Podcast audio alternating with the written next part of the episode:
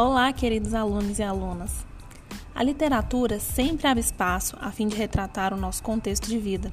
Nosso quadro social, econômico e político sempre servem como pano de fundo para que, através do texto, sejam evidenciadas críticas da nossa realidade.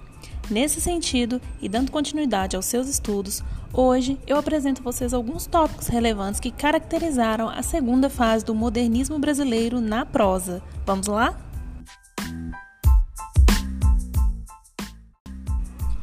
A segunda fase do modernismo se deu entre 1930 a 1945.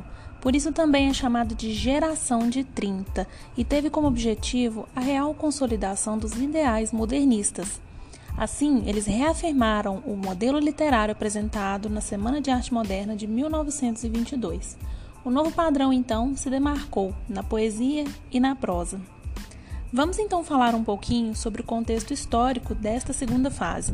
Em 1929, após a conhecida queda da Bolsa de Valores de Nova York, muitos países ficaram totalmente mergulhados em uma crise econômica, social e política.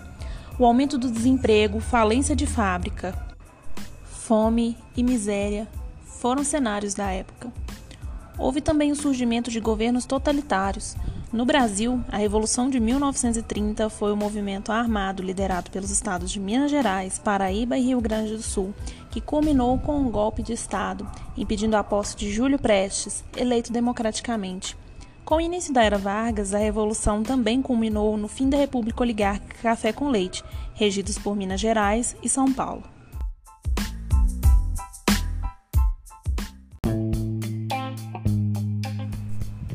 Todos esses preceitos da época serviram como base de reproduções literárias da época. Portanto, para muitos estudiosos, a segunda geração do modernismo foi um período muito fértil na literatura brasileira. Quanto às características principais da literatura nessa segunda fase, podemos citar a influência do realismo e do romantismo, nacionalismo, realidade social, cultural e econômica, temáticas cotidianas e linguagem coloquial.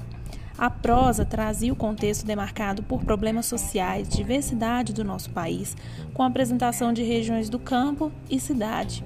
São autores principais Jorge Amado, José Lins do Rego, Raquel de Queiroz, José Américo de Almeida e Graciliano Ramos.